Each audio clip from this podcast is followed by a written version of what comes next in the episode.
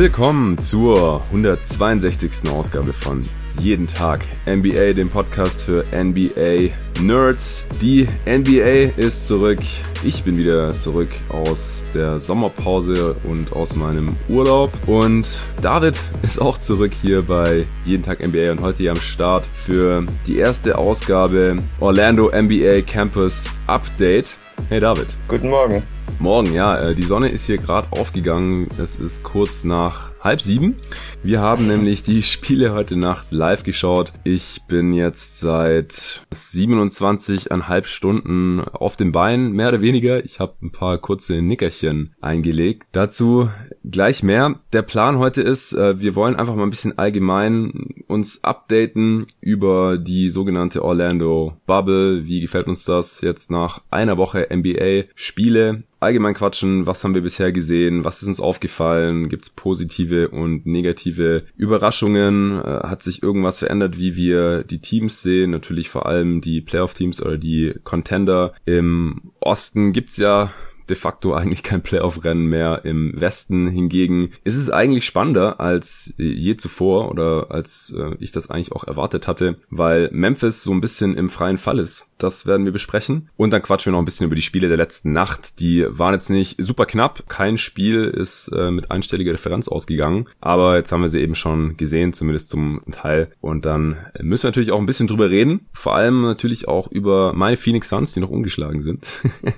und äh, letzte Nacht auch die Indiana Pacers bezwungen haben. Bevor wir damit gleich loslegen, kurz noch mein Plan hier für die nächsten Wochen. Also ich äh, hatte einen ganz schönen Urlaub. Ich war drei Wochen äh, mit meiner Freundin im Campervan unterwegs. Wir sind nach Portugal und zurückgefahren. Super äh, Wetter gehabt, konnte mich gut erholen, war auch größtenteils offline, auch nicht auf Twitter aktiv. Bis dann irgendwann die Scrimmage Games losgingen, da habe ich es mir dann nicht nehmen lassen, da ein bisschen reingeschaut und äh, dann natürlich auch wieder ein bisschen auf Twitter reingeschaut, aber habe mich da dann noch äh, nicht besonders aktiv verhalten. Und ich bin dann Ende letzter Woche schon wieder angekommen, aber konnte dann auch nicht sofort äh, jede Nacht live die Games gucken und habe dann am Wochenende ein bisschen aufholen können. Und äh, die letzten Tage habe ich jetzt wieder intensiv geguckt und jetzt haben wir hier endlich die erste Aufnahme hinbekommen mit David. Ich möchte nächste Woche auf jeden Fall dann auch direkt weitermachen mit den NBA Campus Updates, wie ich es jetzt getauft habe. Und zwar habe ich schon zwei weitere Gäste rekrutieren können. Mit dem einen werde ich wahrscheinlich am Dienstagmorgen dann aufnehmen und mit dem anderen entweder am Montagmorgen oder dann am Mittwoch oder so. Und dann schauen wir mal weiter. Also die nächsten Wochen jetzt während dieser sogenannten Seeding Games, während eben noch die Playoff Teams im Westen ausgespielt werden, äh, beziehungsweise eben auch die, die Standings und die Matchups für die Playoffs und wir einfach auch schauen können, wie sind die Teams so drauf und ein paar Schlüsse vielleicht schon äh, natürlich auch für die Playoffs ziehen können. Da werde ich jetzt nicht jeden Tag aufnehmen können. Das Problem ist einfach nach wie vor, dass äh, Corona und äh, die NBA-Rückkehr einfach einen riesigen Strich durch meine Sommerpläne gemacht hat. Die NBA ruht ja normalerweise im August, deswegen schiebe ich immer alles im Jahr, was ich so plane und was absolut nicht mit der NBA konform geht, in den August rein. Das war natürlich ursprünglich eigentlich äh, unser Urlaub. Den haben wir jetzt vorgezogen auf den Juli, was schon nicht so ganz einfach war, weil ähm, ich da einfach auch mal abschalten wollte und jetzt nicht irgendwie nebenher die ganze Zeit NBA gucken oder Ergebnisse checken, Boxscores checken, Analysen lesen oder andere Podcasts hören, was ich jetzt gegen Ende dann halt doch schon gemacht habe, weil da die Scrimmages schon liefen. Aber eben weitestgehend wollte ich das einfach mal vermeiden. Und das hat jetzt zum Glück auch geklappt. Jetzt ist es so, dass ich gerade und auch noch bis zum Sonntag meinen Vater vertrete in, in seinem Betrieb. Wir, wir hatten einen landwirtschaftlichen Betrieb, wo ich auch jahrelang mitgearbeitet habe, bis ich dann nach Berlin gezogen bin. Und ich bin so ein bisschen der Einzige, seit mein Großvater zu alt geworden ist, der ihn da halbwegs vertreten kann, wenn er dann mal in Urlaub gehen möchte. Und das mache ich jetzt gerade. Das ist auch der Grund, warum ich schon seit drei Uhr gestern wach bin. Ich musste dann mit meiner Großmutter da auf den Großmarkt fahren, früh morgens. Ja, danach hat es sich einfach nicht wirklich ergeben, dass ich mich noch großartig hinlegen konnte. Ich habe auch noch einen anderen Job, wo ich dann noch was für machen musste. Gleichzeitig bin ich immer noch nicht ganz fertig mit meiner Masterarbeit. Das möchte ich jetzt innerhalb der nächsten anderen Wochen endlich mal abschließen. Dann habe ich das auch hinter mir. Wenn mein Vater wieder aus dem Urlaub ist, dann ist das erledigt. Dann ist allerdings schon länger geplant gewesen, dass meine Mutter äh, mit nach Berlin kommt. Die äh, besucht da mich und meine Schwester, äh, die auch auch in Berlin lebt. Und ja, da werde ich dann auch nicht jeden Tag die ganze Zeit NBA glotzen und dann jeden Tag einen Podcast aufnehmen können. Einfach, das ist nicht ganz drin. Und dann ist jetzt eben Mitte August auch schon ewig geplant gewesen. Das mache ich auch einmal im Jahr mit ein paar äh, meiner besten Freunde campen zu gehen in Deutschland irgendwo. Und da werde ich zwar die NBA auch verfolgen können, hoffentlich auch paar Spiele schauen können. Das ist dann blöderweise gerade während der ersten Woche NBA Playoffs, aber ich werde nicht jeden Tag einen Pod raushauen können. Deswegen wirklich jeden Tag NBA gibt's erst danach, ab Ende August, wenn dann Ende erster Runde, je nachdem die Serien, die länger gehen, werde ich dann noch täglich covern können und dann natürlich ab der zweiten Runde, wie äh, letztes Jahr in den Playoffs, als ich ja mit jeden Tag NBA angefangen habe, werde ich dann wirklich reinhauen, wie ihr es gewohnt seid, jeden Tag äh, einen Pod raushauen, zumindest jeden Wochentag oder halt fünfmal die Woche, sechsmal die Woche, je nachdem, wie ähm, die NBA Playoffs da verlaufen bis zu den Finals. Dann ist ja relativ kurz danach auch die NBA Draft. Da werde ich dann auch in die Coverage einsteigen, auch wie man es aus dem letzten Jahr schon kennt oder die Hörer, die damals eben schon am Start waren, die äh, Talente, die wichtigsten hier scouten, analysieren, bisschen vorstellen, vielleicht wieder eine Mock Draft machen. Das kam sehr gut an letztes Jahr. Und dann äh, gibt's auch die Offseason. Es geht ja dann Schlag auf Schlag. Mal schauen, was in der Free Agency dieses Jahr passiert. Es sind ja nicht so heftige Spieler in der Free Agency Class dieses Jahr wie im, im letzten Jahr, aber es ist natürlich trotzdem spannend. Es kann ja auch Trades geben und so weiter. Das wird hier dann auch alles gecovert. Und dann müssen wir mal schauen, wann es mit der nächsten NBA-Saison weitergeht, ob es dann eine größere Pause gibt oder ob die wirklich direkt im Dezember anfangen und mit Fans, ohne Fans und so weiter. Das habe ich natürlich alles nicht in der Hand. Mir wäre es natürlich jetzt am liebsten, ich hätte einfach 24-7 Zeit, mich nur mit der NBA beschäftigen zu können und nur Pots zu machen für euch und jeden Tag NBA jetzt schon wirklich wieder jeden Tag zu machen. Aber wie gesagt, äh, im August ist normalerweise keine NBA. Das ist der einzige Monat im Jahr, wo ich mich eigentlich nicht mit der NBA beschäftige. Und da sind jetzt einfach schon ein paar Sachen drin. Ich habe meinem Vater schon vor einem Dreivierteljahr zugesagt, dass ich ihn vertreten werde und das konnte ich jetzt nicht wieder rückgängig machen. Und klar, wenn meine Mutter nach Berlin kommt, dann kann ich sie auch nicht ausladen und die paar Tage Camping mit meinen Freunden das äh, konnte ich jetzt auch nicht mehr absagen oder irgendwie verschieben. Das ist jetzt halt leider so. Dieses Jahr ist alles anders. 2020 ist ziemlich crazy. Aber danach geht's dann wirklich steil hier wieder mit jeden Tag NBA. Und bis dahin, wie gesagt, gibt's auch alle paar Tage so ein Update von mir. Wahrscheinlich jeweils mit einem Gast, vielleicht auch mal alleine, wenn sich keiner findet. So, das zu den Planungen. Ich möchte noch kurz einen Shoutout geben. Wir haben einen neuen Supporter dazu bekommen und zwar den Oliver Schroth. Der hat eine Startermitgliedschaft abgeschlossen. Vielen Dank dafür. Oliver, dass du das Projekt Jeden Tag NBA hier supportest, obwohl noch nicht jeden Tag NBA Podcast wieder am Start ist. Aber wie gesagt, das ist geplant. Ich habe auch eine Frage bekommen von einem Hörer äh, Anfang der Woche, wie es aussieht. Er überlegt sich schon länger zu supporten, aber jetzt äh, kam er wieder länger nichts, weil ich halt im Urlaub war, hatte ich aber auch ja gesagt. Und ähm, ob sich das denn noch lohnt und so weiter. Und ich habe ihm gesagt, hey, ich verstehe es, wenn du jetzt noch nicht supporten möchtest, aber es ist definitiv nach wie vor mein größtes Ziel, dieses jeden Tag NBA-Ding durchzuziehen. Und wie gesagt, ab in drei Wochen ungefähr wird es dann auch wirklich jeden Tag NBA geben zumindest für die restliche Saison und Offseason und da muss ich eben nochmal evaluieren. Wie sieht's aus mit Sponsoren? Wie sieht's aus mit dem Support? Ergibt das Sinn? Kann ich mir das quasi leisten, jeden Tag einen NBA-Podcast zu machen oder eben fünfmal die Woche?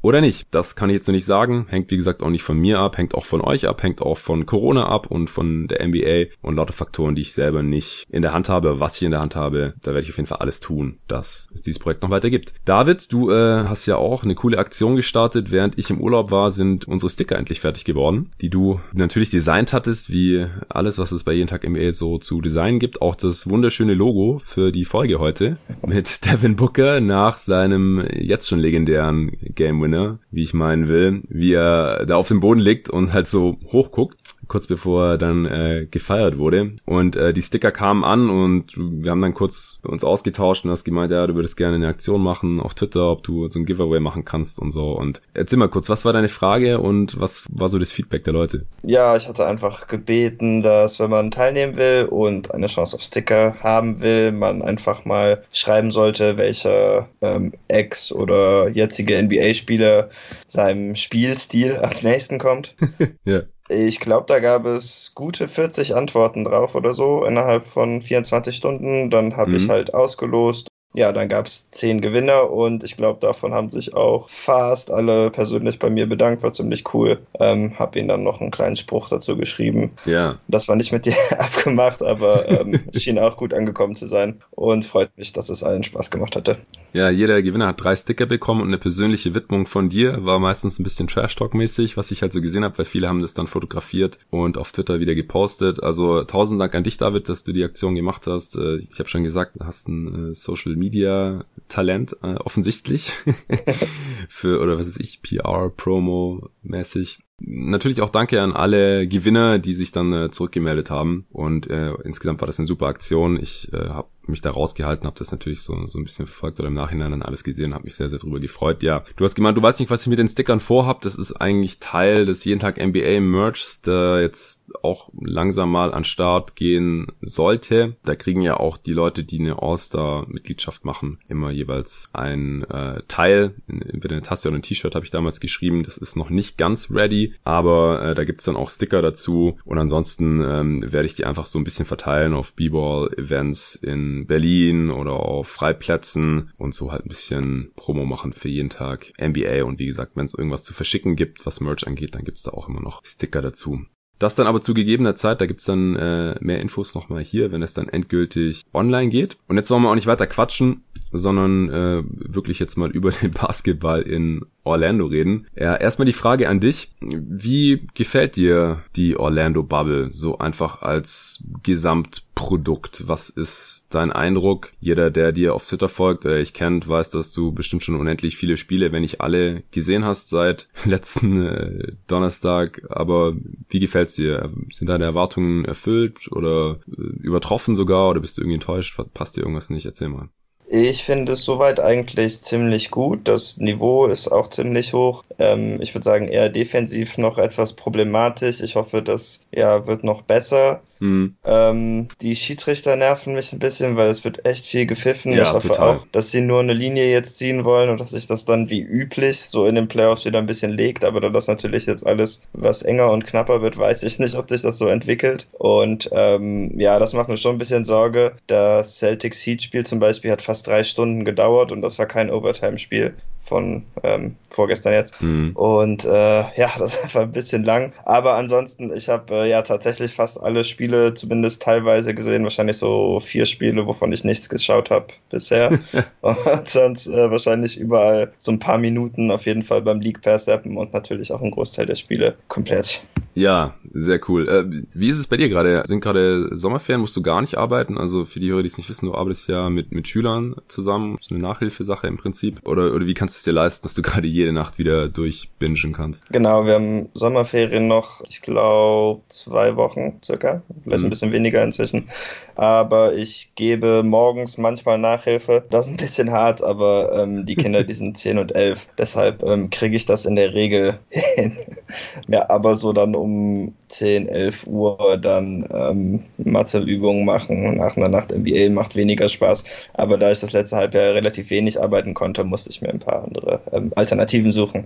Ja, klar, verstehe ich. Nee, aber wenn du quasi fast alle Spiele gesehen hast, bis auf eine Handvoll, dann äh, kannst du dich ja echt nicht beschweren. Also ich, wie gesagt, ich konnte nicht gleich komplett einsteigen. Also gerade auch die Opening Night konnte ich nicht äh, live sehen. Das hat mich ein bisschen genervt, aber konnte ich dann am nächsten Tag nachholen und dann, wie gesagt, letzten Sonntag habe ich, glaube ich, alle wichtigen Spiele, die ich verpasst hatte, habe ich komplett gesehen und dann noch viele Condensed Games mir reingezogen. Es gibt ja beim League Pass Premium gibt's ja auch diese Option, dass man alle Possessions Recap sich anschauen kann und dann kann man sich halt ein Spiel so innerhalb von einer guten halben Stunde mal anschauen. Also klar hat man da nicht so die Atmosphäre, aber man kriegt halt schon einen ganz guten Eindruck. Und von den Spielen, wo ich jetzt auch nicht das angucken konnte, weil es zeitlich nicht drin war, wie gesagt, ich äh, muss gerade jeden Tag zu teilweise auch blöden Uhrzeiten, äh, wenn man NBA-Fan ist, äh, arbeiten. Also äh, manchmal um drei äh, quasi los ähm, oder um halb fünf oder so und da laufen dann halt irgendwie noch die Spiele und dann äh, im Laufe des Tages bekomme ich dann auch manchmal nicht hin, mir äh, die Spiele noch anzuschauen. Dann schaue ich mir auf jeden Fall halt zumindest mal die langen Zusammenfassungen an, die zehn Minuten gehen oder so.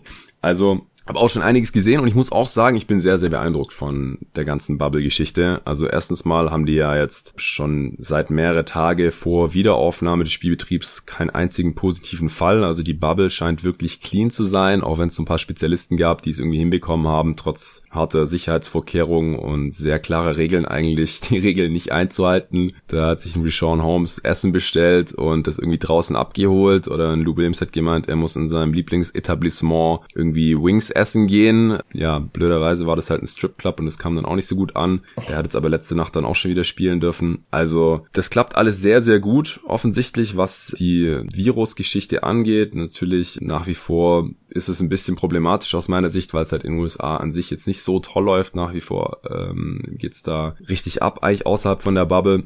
Aber die NBA scheint da gut abgeriegelt zu sein und äh, zumindest für die Spieler und Coaches und alle, die da drin sind, gibt's da wohl nur ein, ein minimales Risiko, tragen ja auch alle Masken, falls dann irgendwie doch das Virus reinkommt, dass es sich dann halt nicht direkt ausbreitet. Und ich denke halt, dass sie da auch ein gutes Beispiel abgeben, äh, wenn halt die Leute sehen, okay, die tragen auch alle Masken, äh, sogar die Coaches, die da am, am Spielfeldrand sitzen und die Spieler, die nicht spielen und so. Das gibt, glaube ich, schon ein gutes, positives Beispiel ab. Ansonsten vom Entertainment-Faktor, ich finde, dass es sehr, sehr gut gelöst ist mit, ähm, mit den Courts und den Fans, die da an der Seite eingeblendet werden, die da quasi per Webcam zuschauen können, immer von dem Team, das quasi gerade das das, Heimteam ist und dass eben auch die Arena-Sounds entsprechend angepasst sind an das jeweilige Heimteam, äh, weil ansonsten hat man ja einfach kein, kein Homecourt-Advantage. Das finde ich eigentlich eine ganz nette Lösung. Wie gefällt dir das mit den eingeblendeten Fans? Ist ganz okay. Also am Anfang hatte ich die Idee, dass ich es blöd finden würde. Aber ja, ich auch. während der Spiele merke ich das eigentlich eh nicht. Also ich schaue da eigentlich gar nicht hin. Ja. Und dann werden halt manchmal irgendwie Familienmitglieder oder bekannte Teampersönlichkeiten dann gezeigt und dann ist das wieder Stimmt. lustig. Ich glaube, ja. heute war Shaq bei zwei Spielen dabei. Ich weiß ja. jetzt nicht mehr, welche beiden. Bei den, bei dem Suns Pacers äh, hat bei mir unschöne Erinnerungen an Shaq bei den Suns wachgerufen. und dann beim äh, folgenden Clippers Mavs Game habe ich ihn auch noch gesehen. Ja, genau, dann werden das die beiden gewesen sein. Und dann für diesen Wurf von Devin Booker zum Beispiel, dann hat man trotzdem noch diese üblichen, oder nicht ganz so üblich, aber quasi üblichen Crowd Reaction Shots mit ein paar weniger Leuten. Ja, da ähm, waren die ähm, Clippers-Fans dann im Hintergrund, die gezittert genau. haben. Es wurde dann gleichgesetzt mit dem äh, letzten Shot von Jordan in den Finals 98 gegen die Jazz, war ja auch in Utah und da gibt's halt auch dieses Poster, wo man dann sich die Crowd anschauen kann und alle zittern und wissen, was gleich passiert. Und das war, und Booker war halt so die digitale Version davon, wenn man so will. Ja, also das finde ich eine ganz nette Lösung. Am Anfang dachte ich auch, was ist das für ein Quatsch, aber funktioniert ganz gut, wie ich finde. Ja. Ne, und ansonsten finde ich, macht es eigentlich einiges her. Mir gefällt sehr gut, dass einfach der Basketball im Fokus ist jetzt bei den Übertragungen. Man hat den Court mit diesen fetten Seitenlinien, man, man kann das super sehen. Äh, das Spielfeld ist total im Fokus. Ähm, an den äh, Baselines sind keine Zuschauer natürlich und auch keine Fotografen und so. Man hat da echt die, die Kamera äh, die Kameras reduziert auf das ähm, nötige Minimum und es reicht auch vollkommen aus. Also ich habe jetzt noch nie bei einer Übertragung gedacht, oh, es wäre aber der Kamerawinkel ganz nett gewesen oder sowas. Also braucht eigentlich kein Mensch. Ich hoffe, dass die NBA das auch erkennt und es ist einfach erstens natürlich sicherer für die Spieler, weil nicht dauernd da reincrashen nach irgendwelchen Drives oder Fast Breaks. Also es gibt auch Analysten, die schon gesagt haben, dass die Teams teilweise sogar anders spielen, weil sie härter zum Korb gehen können, die Spieler, weil sie halt wissen, danach haben sie diesen Runway, wo sie noch auslaufen können und müssen nicht Angst haben, dass sie sich irgendwie die die Haxen brechen. Also das finde ich auf jeden Fall sehr, sehr positiv. Dann ähm, in irgendeinem Podcast, ich weiß gerade leider nicht mehr, in welchen von amerikanischen Kollegen, hat auch jemand erwähnt, dass es halt ein Shooters Court ist. Ich glaube, das war bei Nerder She Wrote. Ich weiß nicht, ob es Mo der Kiel war, der das erwähnt hat. Weil die Spieler halt den Korb ganz anders sehen, wenn da halt dahinter halt nicht diese Tiefe in der Arena ist und diese bunte Crowd dahinter ist, sondern es einfach nur ein Korb ist und halt das ist halt dunkel, dass sie den halt besser fokussieren können und deswegen auch besser treffen. Ähm, wir haben auch, ich habe spontan noch Fragen, äh, nach Fragen gefragt, auf noch Fragen eingeholt auf Twitter, kamen auch noch ein paar. Eine davon war auch, warum die Teams jetzt so viel besser treffen. Da komme ich später noch dazu, aber ich denke, das ist halt auch ein Grund, äh, dass es ein bisschen shooterfreundlicher ist jetzt so dieses Setting. Also insgesamt finde ich das alles sehr sehr gut anzuschauen und und ja, jetzt, ich vermisse die Crowds jetzt nicht wirklich. Also vielleicht in den Playoffs dann, wenn es da dann halt irgendwelche Big Shots gibt oder so oder dann halt Crunch-Time ist und es geht wirklich irgendwie jetzt um die Wurst, ums Weiterkommen oder dann in Finals um die Meisterschaft oder so, dann vermisst man vielleicht schon so eine Halle, die total am Ausrasten ist. Es wird ja auch Zuschauer-Sounds werden auch eingespielt. Was hältst du davon? Ja, das finde ich jetzt nicht so besonders. Also das hätten sie sich für mich dann wohl sparen können.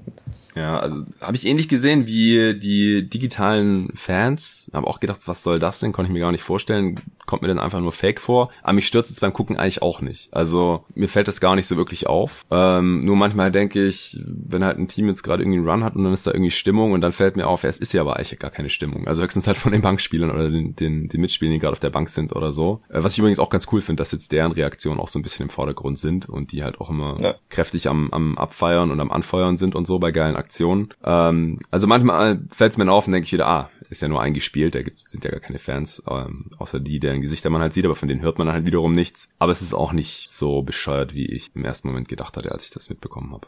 Ja, dann gibt's noch ähm, die Messages ähm, für das Black Lives Matter Movement auf den Jerseys, wo anstelle der Spielernamen. Ähm, wie findest du das Ganze umgesetzt?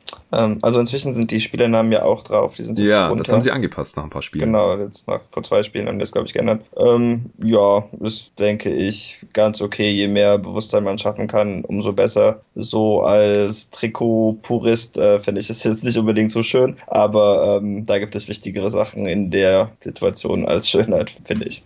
Denke ich auch. Ich denke auch, dass da die Message und ähm, ja, Vorbildfunktion, wenn man so möchte. Und das war den Spielen ja auch extrem wichtig. Das habe ich hier im Pod ja auch lang und breit diskutiert, äh, vor allem äh, mit Hassan in, in dem einen Pod, dass es einfach wichtig ist, dass man jetzt nicht einfach nur spielt und so tut, als wäre nichts. Klar, die NBA spielt auch Videos ein und dann wird äh, zur Hymne geschlossen gekniet oder es gibt halt ein paar Ausnahmen, die da nicht knien wollen, was aus meiner Sicht aber auch okay ist. Also ich finde, die muss man dann auch nicht großartig schämen oder so. Ist halt Meinungsfreiheit und der Spieler, wenn er nicht sich knien will, aus welchen Gründen auch immer, dann soll er stehen dürfen, ohne jetzt irgendwie total gehatet zu werden. Ähm, das ist aber nur meine persönliche Meinung. Äh, auch wenn ich die Gründe da nicht nachvollziehen kann, persönlich. Aber hey, äh, jeder hat seine Meinung und die, die meisten äh, Teams machen das ja wirklich komplett geschlossen, was ich dann auch schön finde. Äh, und ich finde es auch interessant zu sehen, wofür sich die Spieler dann entschieden haben, für welchen Slogan. Ich finde es ein bisschen problematisch, dass die NBA das quasi alles vorgibt oder absegnen musste. Oder Jimmy Butler wollte ja gar keinen Slogan hinten drauf haben, weil er halt sagte, ich äh, bin ein schwarzer Mann in Amerika und es könnte mich treffen wie jeden anderen halt auch, also unabhängig von meinem Namen oder dass ich einen Namen habe, den, den viele kennen oder so. Und das äh, fand ich eigentlich auch eine ganz gute Message. Und dann hat er das Jersey auch so angehabt und musste es dann aber halt, bevor das Spiel losging, austauschen.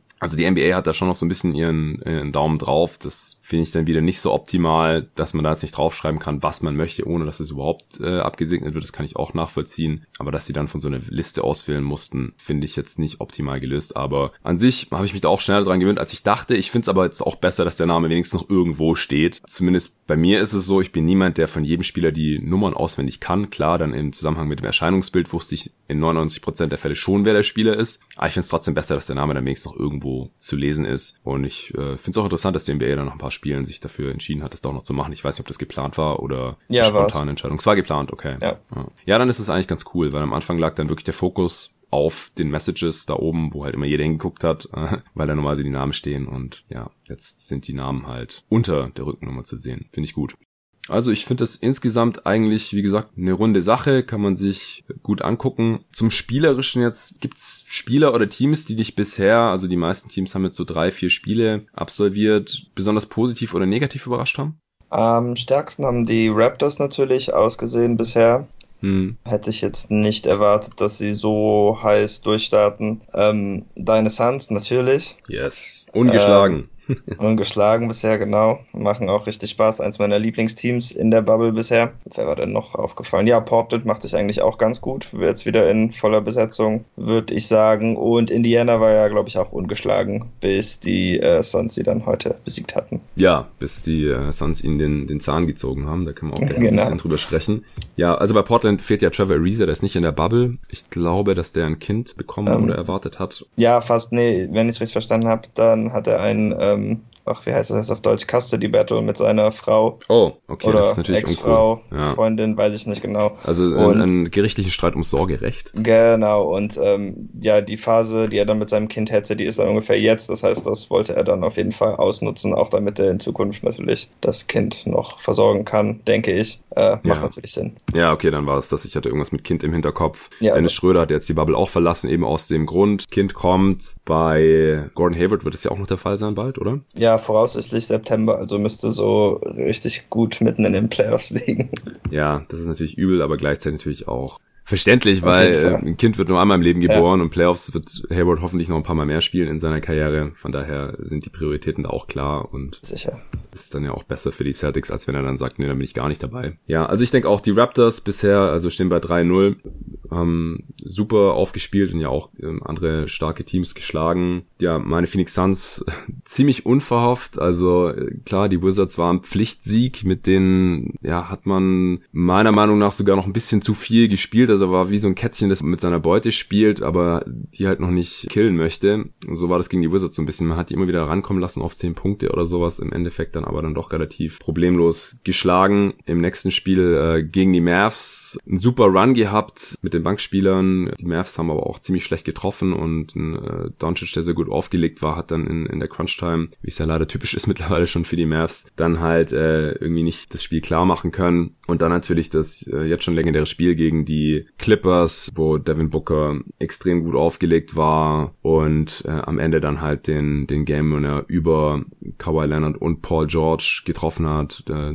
Booker Buzzer Beater war sein dritter Buzzer Beater mit auch 35 Punkten oder mehr in einem Spiel. Und das haben öfter nur geschafft Michael Jordan und der halt über seine gesamte Karriere und Larry Bird, ich hab's, ich hab's auf Twitter gepostet und noch ein paar andere NBA-Legenden. Und Booker ist halt 23 Jahre alt und hat im Prinzip sein, seine ganze Prime natürlich noch vor sich und steht halt jetzt schon bei dreimal. Also das geht alles in eine schöne Richtung da bei den Suns aktuell. Äh, letzte Nacht jetzt auch noch die Indiana Pacers geschlagen, die ziemlich heiß waren, wie du schon gesagt hast. TJ Warren stand bei knapp 40 Punkten pro Spiel, nachdem er 53 gegen die Sixers gemacht hatte und dann in den folgenden zwei Spielen auch jeweils über 30. Äh, den hat Michael Bridges dann erstmal, dem hat Michael Bridges dann erstmal äh, Handschellen angelegt. Ist ja auch ein äh, ehemaliger Mitspieler von ihm, den, den kennt er ganz gut. Und ähm, ja, die Pacers sind zwar immer wieder rangekommen, aber die Suns hatten äh, gleich im ersten Viertel einen 17 zu 0 Run und dann im vierten Viertel nochmal einen 19 zu 0 Run und ähm, haben am Ende dann auch relativ deutlich gewonnen, 114 zu 99. Äh, du hast das Spiel auch gesehen?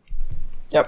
Was ist dir so aufgefallen in dem Game? Ich fand Michael Bridges Defense ziemlich gut gegen Warren. Mhm. Ähm, hat ihn sogar so frustriert, dass Warren selber immer mehr Fouls begangen hat, auch Offensivfouls und so Frustrationsfouls einfach. Ähm, ansonsten war Booker natürlich ziemlich gut äh, nochmal richtig aufgedreht, nachdem er sein fünftes Foul gekriegt hatte, glaube ich. Die Fouls habe ich leider nicht mitgekriegt, ja, weil boah, da war ich. Richtig dumme Fouls. Also ja, ja ähm, ich glaube Fouls 4 und 5 waren gegen Oladipo. Ja, das fünfte war auch, da wollte er ein Offensivfoul ziehen. Das ist halt auch was, was du nicht probierst, wenn du schon vier Fouls hast im dritten Viertel. Mhm. Also früh im dritten Viertel auch. Und war ein 50-50 Call in meinen Augen. Äh, stand halt, aber halt ziemlich spät. Und es war auch so an der Dreilinie irgendwie. Also es war so ein Semi Transition und oder Depot geht an ihm vorbei und rennt ihn halt um und das ist dann halt das fünfte Foul für Booker gewesen. Der war dann erstmal eine Weile draußen, aber ähnlich schon wie gegen die Mavs ähm, lief's auch ohne Booker dann halt trotzdem ganz solide weiter und das ist halt neu.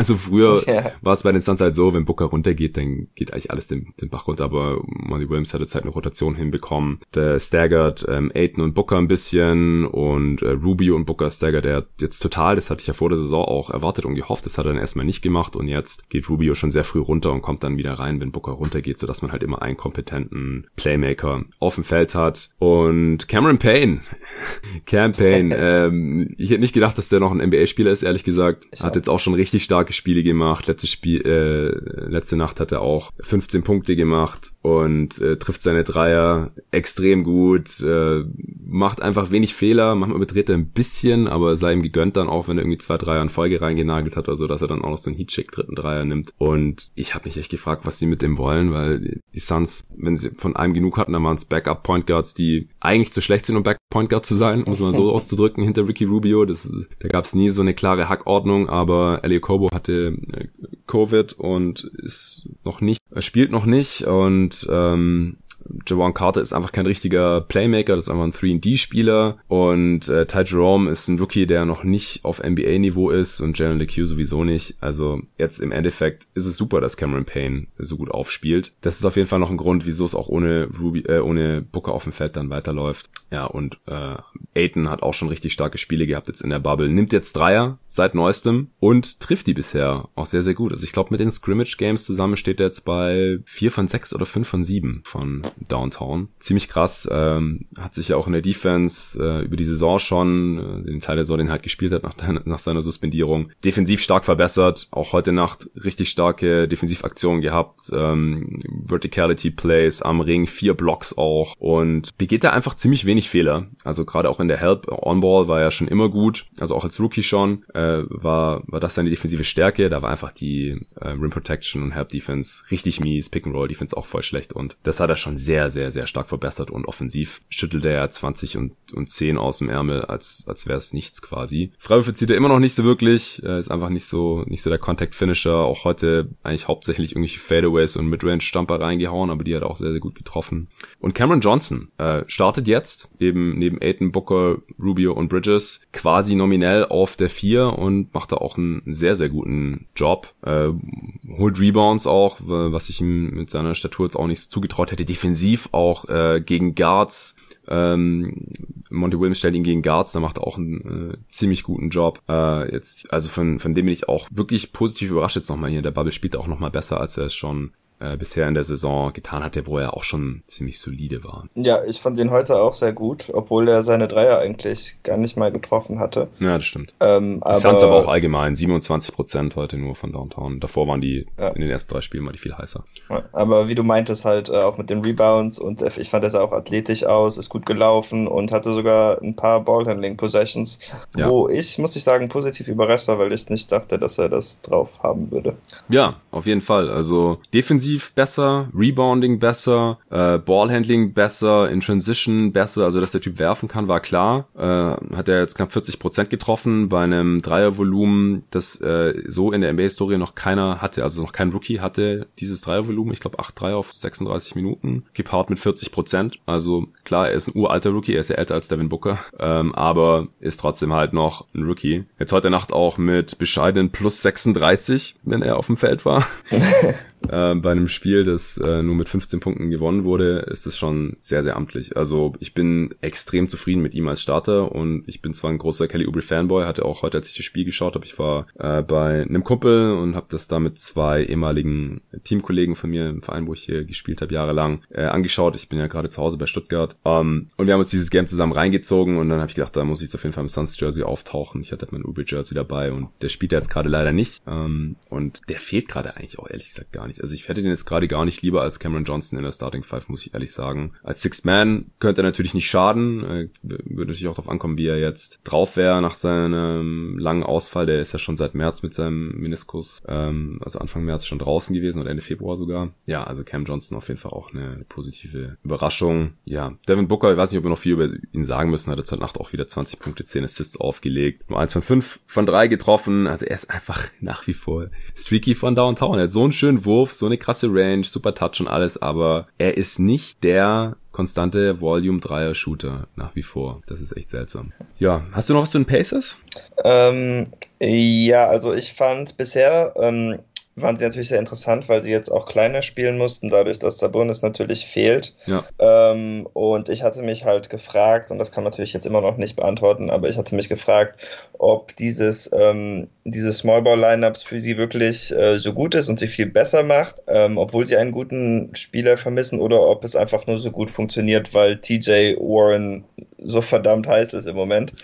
ähm, heute ließ vermutlich eher auf Letzteres schließen, aber das kann man natürlich jetzt nicht von einem Spiel ablesen. Ich bin aber auf jeden Fall gespannt, wie sich das jetzt weiter für sie in der Bubble entwickelt. Ich denke, was hilft, ist natürlich, dass falls oder Depot jetzt auch weiterhin spielen kann, dann haben sie jetzt natürlich auch mehr Flügelspieler zur Verfügung als während der regulären Saison. Da waren sie nämlich ziemlich schlecht in ähm, so Smallball-Lineups ohne Sabonis mit Miles Turner auf der 5. Mhm. Aber ähm, könnte natürlich sein, dass jetzt, wo sie mehr Flügel haben, dass das dann besser funktioniert. Bisher natürlich ziemlich gut. Ja, genau. Also, wie gesagt, Warren war einfach extrem heiß. Jetzt heute Nacht 7 von 20 aus dem Feld, nur äh, zwei Freiwürfe gezogen, eins von fünf von Downtown. Der hatte gegen Philly auch neun Dreier, glaube ich, getroffen. Ähm, 16 Punkte am Ende. Also, den hatte Bridges wirklich im Griff. Bridges auch langsam, seine Defense ist langsam im Mainstream angekommen. Man hört es auch hier und da jetzt in verschiedenen Podcasts der amerikanischen Kollegen, äh, wie sie alle am Sabbern sind, ob äh, Michael Bridges das ist äh, super äh, Defense, sowohl am Mann, er macht es einfach jedem schwer mit seinen äh, langen Armen, ist klar nicht der kräftigste, aber ist einfach eine Klette und erschwert da jeden Wurf, ähm, wenn er ihn nicht blockt, was er auch ganz gut hinbekommt für einen Wing auf jeden Fall, äh, dann kann er jeden Wurf halt einfach irgendwie schwer machen ähm, holt unendlich viele Deflections und äh, spielt halt auch super Help Defense. Ja, offensiv traut er sich mittlerweile auch ein bisschen mehr. Jetzt heute nach 10 Punkte gemacht, aber das Wichtigste war wirklich, dass er da Warren an die Kette legen konnte. Ich habe mich halt gefragt, wie die Pacers jetzt rebounden wollen, weil das ist nicht Turners Stärke mhm. und ansonsten auch von niemandem so wirklich von den ganzen kleineren Spielern. Äh, Warren hat jetzt wieder elf Rebounds äh, geholt, aber ansonsten äh, die Pacers 38 Rebounds und die Suns 53. Klar, die Pacers hatten ein bisschen schlechtere Quote und so und deswegen ähm, von der Rebound Rate jetzt ein bisschen näher beieinander, aber äh, das würde mich eigentlich wundern, wenn sie über die acht Spiele nicht im Schnitt immer ausgereboundet werden, weil ähm, das ist ohne Sabonis dann schon schwierig mit äh, mit so einem Small Ball Team. Und ansonsten war ich halt schon auch überrascht, dass sie ähm, das so kompensieren konnten, dass mit Sabonis halt so der All-Star fehlt, auch weil Oladipo halt noch überhaupt nicht aussieht, wie er vor anderthalb ja. Jahren aussah. Also das hat man heute auch wieder gesehen. Hat zwar 16 Punkte gemacht, 4 von 11 aus dem Feld, ähm, 4 Rebounds, 2 Punkte, äh, 2 Assists in 32 Minuten, konnte da nicht so wirklich ausnutzen, dass er ähm, auch viel von Booker verteidigt wurde, außer dass ihm halt ein paar Fouls angehängt hat.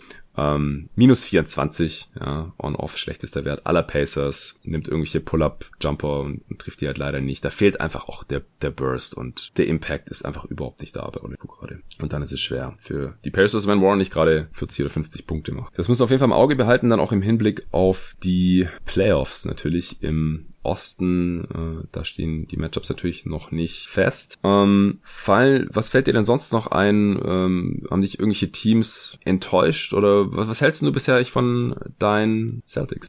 Ähm, ja, schon ziemlich enttäuscht eigentlich, einfach weil sie so schlecht verteidigt haben bisher. Ähm, zum Glück hatten sie einen Blowout gegen die Nets, wo sie auch 149 Punkte gemacht hatten. Den du hattest, den hattest du ja verlangt auf Twitter. Wenn ja, heute den, Nacht kein Blowout gibt, dann, dann, bist du sauer oder irgendwie sowas. Genau, den hatten sie mir auch geschuldet, weil ähm, ich ja, weiß jetzt nicht, wo sie, wo sie jetzt stehen, aber vor dem Spiel waren sie 21. von 22 Teams defensiv. Ähm, ich, ja, ich kann schon sehen, dass ihre Defense ein bisschen komplizierter ist vielleicht, weil sie natürlich sehr viel switchen. Sie machen ganz viele Scram-Switches, wenn ein kleiner Spieler äh, im Post verteidigen muss, dass dann jemand aus der Weakside rüberrennen muss, ja. um den Spieler auszutauschen. Und das erfordert natürlich alles sehr viel Kommunikation. Das ist vielleicht nach so viel Pause nicht ganz so leicht, ähm, aber es ist einfach wirklich katastrophal schlecht gewesen bisher. Miami hatte in der ersten Halbzeit äh, in dem Spiel jetzt vor ein paar Tagen den einen offenen Dreier nach dem anderen. Da gab es eigentlich kaum Widerstand, haben sich dann ein bisschen gefangen, aber das war im Bugs-Spiel zum Beispiel genauso. Ähm, es geht einfach nicht, dass man direkt 20 Punkte zurücksteht, da wird es schwer gegen gute Teams. Mhm. Aber ähm, ja, es sind eigentlich nur defensive Bedenken. Offensiv finde ich sie eigentlich ganz gut. Äh, die meisten Spieler, zumindest die Stars, sind da auch sehr effizient. Tatum hat zum Beispiel ein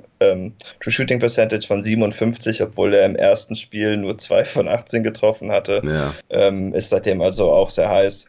Bin jetzt also nicht mega besorgt, aber ähm, bin auch sehr, sehr weit von beeindruckt von dem, was sie bisher gezeigt haben. Ja, ich war kurz ziemlich beeindruckt, was sie gegen die Blazers gezeigt haben. Das war ein Spiel, das ich live geschaut habe, bis die Blazers dann halt wieder rangekommen sind. Von, ja. weiß nicht, wie viel waren die da schon hinten? Waren es 24 ich oder so? Ich glaube, genau. Waren ja. Mitte 20, ja, sowas muss sein. Ja, und dann ähm, haben Damon Lillard und, und CJ McCollum und Gary Trent Jr. ein bisschen aufgedreht von, von Downtown. Äh, und dann auf einmal war das wieder ein, ein spannendes Spiel. Klar, die äh, Celtics haben am Ende trotzdem noch gewonnen. Aber ja, sie treffen ja auch über 42 Prozent ihrer mhm. Dreier also drittbeste Quote. Ähm, ich denke auch, also wenn es irgendwo hapert, dann ist es gerade noch die Defense, aber würde mich jetzt auch wundern, wenn Brad Stevens das nicht bis zu den Playoffs wieder einigermaßen hinbekommt. Äh, es gab dazu ja auch eine Frage, wie bekommt Boston seine fürchterliche D wieder auf das Niveau vor Corona, fragt Luca Hermann, das hast du jetzt eigentlich schon beantwortet. Dann äh, Miguel Zen hat gefragt, ähm, also da haben wir schon ein bisschen drüber gesprochen gehabt, äh, was für Unterschiede konntest du erkennen, jetzt wo keine Fans da sind? Gefühlt treffen die Teams den Dreier deutlich besser zum Beispiel. Und dann hat äh, leicht sarkastisch äh, Ed Jack Eastwood noch drunter geschrieben, vor allem Dallas, weil äh, die ihren Dreier bisher halt nicht so gut getroffen hatten. Ähm, jetzt stehen sie bei 31,4 Prozent, die Mavs, das ist Platz 19 von 22. Also es gibt tatsächlich noch drei Teams, die noch schlechter treffen. Die Grizzlies treffen nur 30 Prozent, genauso wie die Jazz und die Lakers 23,4 Prozent. Das ist mies, aber das ist halt auch small Small Sample Size. Die haben zwar die meisten Spiele jetzt schon mit fünf, also haben nur noch drei. Letzte Nacht ja auch verloren gegen die Houston Rockets, haben aber auch ohne LeBron gespielt, die Rockets auch ohne Westbrook, ähm, aber waren jetzt halt auch Back-to-Back. -back. Letztes Spiel gegen die Thunder ging auch schon sehr, sehr deutlich verloren und das ist halt, die Lakers haben jetzt den ersten Seed sicher und jetzt haben sie zwar gesagt, dass LeBron irgendwie Schmerzen in der Leiste hat, was durchaus sein kann, da war er auch vor anderthalb Jahren verletzt. Aber ich denke eher, dass sie ihn jetzt halt ein bisschen schon wollten, back-to-back, wenn es ähm, quasi vom Standing her um nichts mehr geht und die Lakers können sich jetzt noch ganz gediegen irgendwie einspielen. Danny Green trifft halt kein Scheuntor gerade, das ist, hilft natürlich nicht bei, bei so einer schlechten Dreierquote, da wollen sie vielleicht äh, gucken, dass die Shooter noch ein bisschen heißer laufen. Ähm, aber es gibt halt mehr Teams, die weit überdurchschnittlich treffen. Der Ligaschnitt lag ja so bei äh, knapp 36 Prozent, 35,7 glaube ich, bisher, äh, was alle Teams und die bisherige Regular Season angeht. Und wir haben halt 13 Teams von den 22 Treffen gerade besser als das. Und ähm, die beste Dreierquote in der Regular Season bisher lag bei 39 Prozent knapp. Und wir haben jetzt gerade sechs Teams, die über 40 Prozent treffen. Die Sixers, die Spurs, die übrigens auch eine positive Überraschung sind, wie ich finde. Also lassen ihre jungen Spieler jetzt mehr spielen, aber sie gewinnen äh, trotzdem ganz gut. Also stehen es bei zwei und zwei, aber ähm, die sehen unterm Strich ganz gut aus. Die Raptors treffen über 42 Prozent, über die haben wir schon gesprochen, stehen bei 3-0. Ähm, die Celtics hatte ich gerade auch schon gesagt, über 42 Prozent. Die Clippers bei 44 Prozent. Letzte Nacht ja auch die Mavs relativ deutlich dann geschlagen, nachdem die in der zweiten Hälfte ein bisschen aufgedreht haben. Und Portland natürlich. 47 Prozent ihrer Dreier bisher. äh, ich hatte ja die drei äh, hauptsächlichen Shooter schon angesprochen mit Dame, CJ und eben Gary Trent Jr., der so gefühlt jeden offenen Dreier reinhaut gerade. Und die Blazers stehen bei 3-1 und kämpfen eben auch um Platz 8 oder zumindest mal um das Play-in-Tournament. Da haben wir auch eine Frage zu bekommen. Und zwar hat Benson at Home gefragt zum ersten Mal, sind die Clippers real oder nicht? Können wir gleich noch drüber sprechen. Und mittlerweile glaube ich nur noch bedingt daran, dass es nur ein Hebel ist, also bei den Clippers. Und dann noch dein Matchup für das Play-in-Tournament im Westen. Ähm, vielleicht kurz noch über die Clippers. Wir haben ja letzte Nacht, wie gesagt, die Mavs geschlagen, 126 zu 111. Erste Halbzeit habe ich gesehen, da muss ich zugeben, in der Halbzeit bin ich eingepennt, weil ich zu dem Zeitpunkt halt irgendwie schon 23 Stunden wach war und das, äh, ja, da sind mir dann die Augen zugefallen und ich bin dann leider erst wieder zum Beginn, ich bin im vierten Viertel dann aufgewacht und dann, da äh, hatte ich dann gesehen, okay, die, die Clippers verlieren das wahrscheinlich nicht mehr und konnte mich dann irgendwie noch nicht erheben und dann bin ich erst zum Start von Lakers Rockets wieder aufgewacht, wo ich dann allerdings auch wieder in der Halbzeit eingepennt bin. Ja, das, äh, da hat mich die Müdigkeit ein bisschen übermannt letzte Nacht, aber zum Glück ähm, habe ich da jetzt irgendwie keine spannenden Crunch-Times verpasst. Ähm, wie haben dir denn die Clippers bisher gefallen und vor allem auch heute Nacht gegen die Mavs? Also ich fand eigentlich, dass sie bisher ganz gut ausgesehen haben. Ähm, jetzt nicht unbedingt umwerfend, aber ich fand jetzt auch nicht, dass die anderen Contender bisher jetzt so viel besser waren, unbedingt. Ja. Ähm, he heute gegen die Mavs, also ich glaube, der Matchup ist für sie, für die Clippers jetzt wahrscheinlich ziemlich gut. Sie kommen ähm, mhm. Gut mit den Doncic, Porzingis, Pick and Rolls klar. Also die hatten jetzt schon viele Punkte, die beiden, aber ähm, die Clippers äh, konnten halt ziemlich locker mithalten. Dass sie einfach so viele Flügel haben, hilft auch enorm dabei und ähm, Dallas konnte auch nur am Ende nochmal so ein bisschen aufholen holen. Aber das letzte Viertel fand ich jetzt so vom Gefühl her eigentlich gar nicht mal mehr so knapp. Nee, im letzten Viertel haben die Clippers auch äh, 35 zu 24 gewonnen. Also zur Halbzeit waren sie nur mit einem Punkt vorne. Dann bin ich ja wie gesagt eingepennt und ähm, bin dann halt ein bisschen verwundert aufgewacht, als die Clippers dann schon ziemlich deutlich vorne waren. Die haben 22 Punkte mehr in der Zone gemacht. Subac auch 10 von 10 aus dem Feld. Äh, ein paar coole Danks. ja, das hatte ich noch, da hatte ich noch ein paar von gesehen. Kawhi Leonard und Paul George haben so ein bisschen ihr Ding gemacht. Leonard mit 29, 6 und 5. Der hat im zweiten Viertel mal so eine Phase gehabt, da hat er in mehreren Angriffen hintereinander einfach jedes Mal den Dreier genommen und zweimal getroffen und beim dritten Mal wurde er dann gefoult. Äh, hat er da ein bisschen übernommen. Paul George mit 24, 7 und 6. Subac mit 21 und 15 und in dem Spiel auch die Clippers mit 14 von 31 von Downtown. Das sind auch über 45 Prozent, also da haben sie auch noch ein bisschen in ihrer Quote geschraubt. Und man darf ja nicht vergessen, dass die Clippers halt gerade nicht äh, komplett sind, ja. Montrezl Harrell fehlt noch, seine Großmutter ist verstorben, deswegen äh, hat er die Bubble verlassen dürfen, der ist noch nicht wieder zurück. Das ist natürlich ein wichtiger Mann, äh, gilt für viele als Favorit auf den äh, Sixth Man of the Year. Lou Williams mit seiner äh, Strip Club Geschichte da ähm, hat jetzt große Teile der, also das Ende der Vorbereitung und dann die ersten paar Spiele verpasst gehabt. Ist natürlich ähm, ein wichtiger Scorer auch von der Bank. Landry Shamet hatte gefehlt, weil er Covid hatte. Also die Clippers sind einfach noch nicht komplett eingespielt, aber wie du schon gesagt hast, das sind die anderen Contender eigentlich auch nicht. Und also wenn jetzt komplett wären und wirklich die ganze Rotation in jedem Spiel zur Verfügung gehabt hätten, dann ähm, könnte man halt sagen, ja gut, sieht bisher nicht so toll aus, was die da machen und dann äh, verlieren sie auch noch gegen die Suns, wo sie wirklich bisschen zahnlos gewirkt haben. Beverly hat sich dann auch noch verletzt äh, da in dem Spiel nach ein paar Minuten, der hat jetzt heute auch nicht gespielt zum Beispiel. Also da fehlt halt im Prinzip die halbe Siebener Rotation gerade. Das darf man einfach nicht vergessen. Ähm, wie gesagt, gegen die äh, Suns sah die Defense streckenweise gut aus und dann hat Booker einfach nur krasse Würfe getroffen, äh, in Anführungsstrichen nur. Und ja, offensiv war es teilweise ein bisschen relativ lustloses Gechacke und die Würfe sind dann halt nicht äh, gefallen von den Clippers. Aber für die Playoffs mache ich mir da eigentlich auch nach wie vor relativ wenig Sorgen. Ich weiß jetzt nicht, ob man es einen Hebel nennen möchte, aber äh, Kawhi Leonard da mache ich mir einfach keine Sorgen, dass er in den Playoffs liefert, wenn er fit ist, ehrlich gesagt. Das nee, und die sind ja auch eher so ein ISO-lastiges Team, so vom Spielziel würde ich sagen. Und wenn das halt nicht reingeht, dann sieht das auch einfach immer genau. tendenziell schlechter aus. Ja, ja, richtig. Ja, ähm, wie siehst du jetzt das Playoff-Rennen in der Western Conference? Also was denkst du, wenn es ein Play-in-Tournament gibt, welche beiden Teams äh, werden dann da den achten Seed untereinander ausspielen?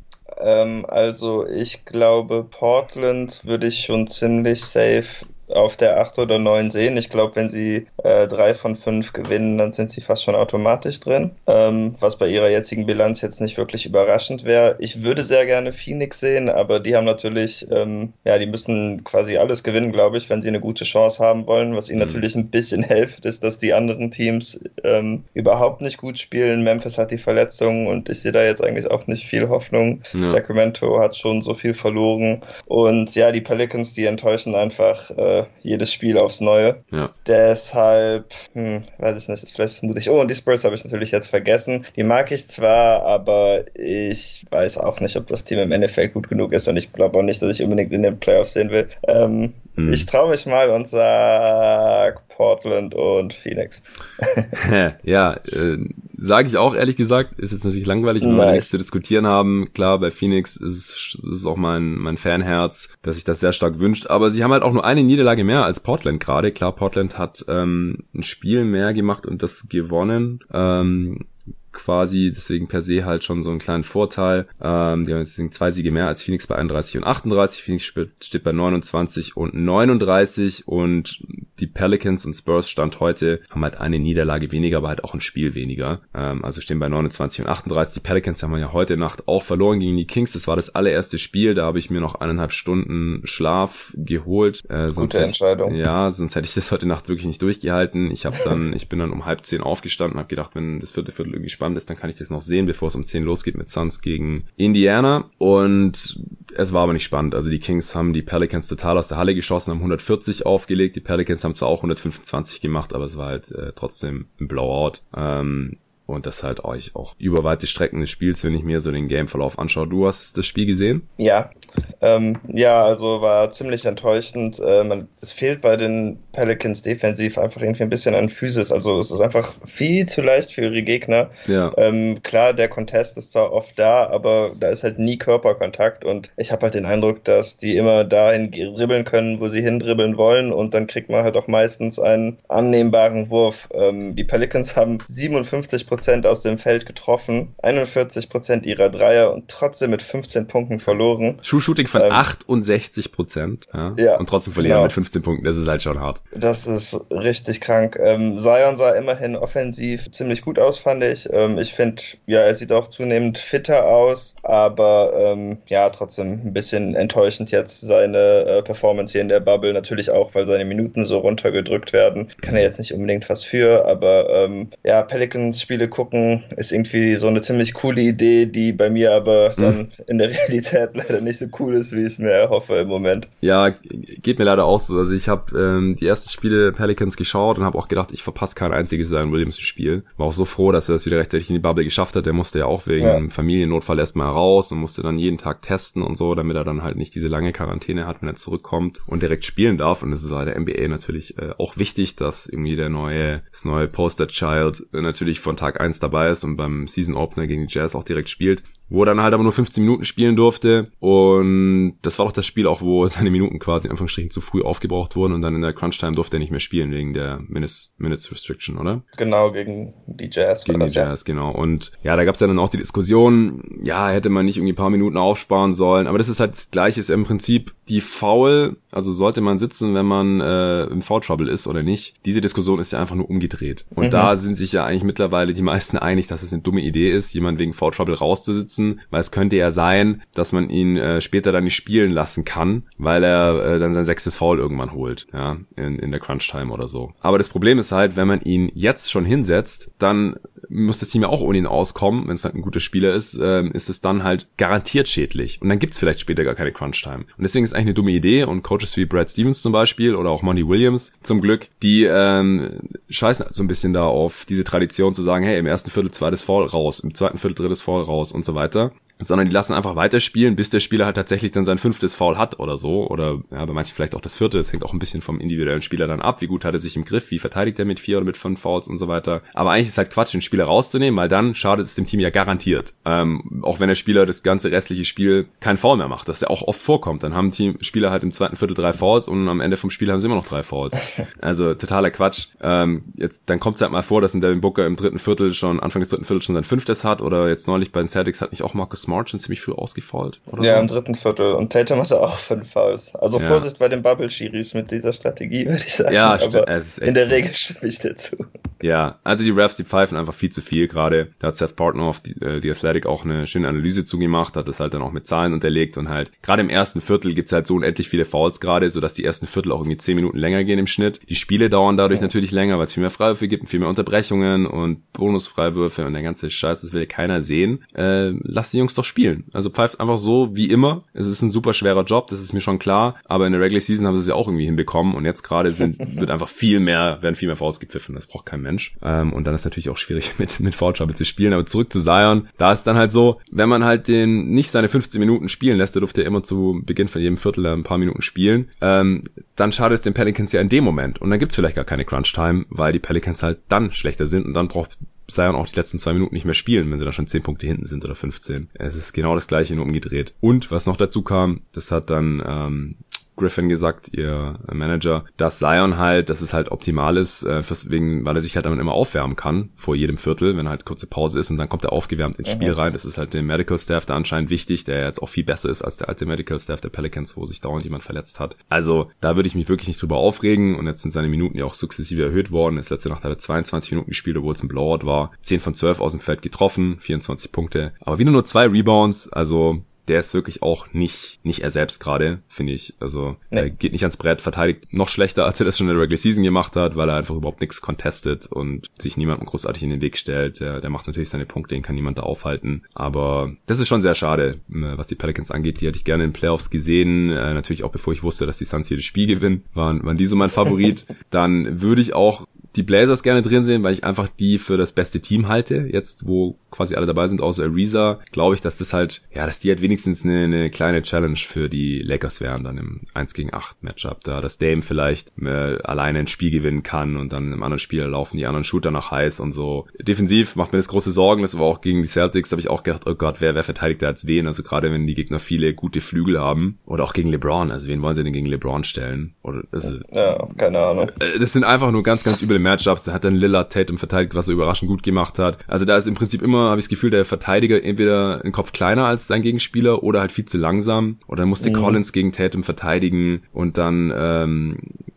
McCallum gegen, gegen, gegen Hayward oder so. Also es ist, und dann muss irgendwer noch Jalen Brown übernehmen und das, das ist einfach gegen viele Teams so bei den Blazers. Die haben einfach defensiv irgendwie immer miese Matchups. Jetzt steht zwar wieder Nurkic hinten drin, der natürlich ein viel besserer Defender ist als äh, Whiteside und auch äh, Collins kann da ein bisschen helfen. Aber wenn die noch einen Wing Defender hätten, also wenn es auch nur Ariza wäre oder sowas, dann, dann wäre die Sache auch nochmal spannender. Aber ich denke schon, dass die Blazers mindestens ins Play-In-Tournament kommen. Ich glaube nicht, dass Memphis sich da halten kann kann ähm, oder dass sie im Play-In-Tournament dann gewinnen können, weil man muss halt auch nochmal sagen, zur Trade-Deadline, das waren keine Win-Now-Moves, die haben da einfach gute Spieler weggetradet, die eine große Rolle hatten. Jay Crowder, auch in Solomon Hill könnten sie jetzt gebrauchen und ähm, Winslow ist ja jetzt nach wie vor oder halt wieder verletzt, äh, kann da jetzt noch nicht helfen und jetzt halt noch Jaron Jackson Jr. wieder raus mit einer Knieverletzung, das ist natürlich sehr, sehr tragisch auch für die nächste Saison vielleicht noch, der auch gut aufgelegt war, ähm, auch krasse Dreier getroffen hat jetzt hier schon in der Bubble und der fehlt halt jetzt auch total als kongenialer Partner davon Morant im, im Pick-and-Roll, Pick-and-Pop-Game.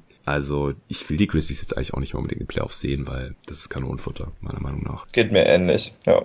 Ja, und die Kings, die hatten halt jetzt auch schon zu viel verloren, äh, auch ein bisschen rumpftruppenmäßig unterwegs, auch defensiv katastrophal ähm, unterwegs teilweise und also die, die braucht glaube ich auch keiner äh, in, in den Playoffs, sorry Kings-Fans, ähm, sind jetzt auch schon hinter die Suns gerutscht in den Standings, deswegen an die glaube ich auch nicht. Spurs, wie gesagt, unterm Strich sehen die ganz gut aus, obwohl ähm, Murray, Walker, Pörtl und White da sehr, sehr viel spielen dürfen. DeRozan spielt zwar auch, aber immerhin quasi nomineller Starter auf der 4 und dann, dann klappt das ganz gut äh, streckenweise, aber haben halt jetzt auch zwei Siege, zwei Niederlagen und ja, muss ich jetzt persönlich auch nicht unbedingt in den Playoffs sehen. Sie können es natürlich schaffen, wie gesagt, haben Stand heute den Sieg mehr als Phoenix. Ähm, vom Restprogramm her, Pelicans haben natürlich das leichteste mit Abstand, aber wie gesagt, können halt niemanden verteidigen gerade. Von daher äh, würde es mich schon wundern, äh, wenn sie es irgendwie noch da ins Play-in-Tournament schaffen mit ihrer aktuellen Form. Phoenix hat ein relativ toughes Restprogramm, mhm,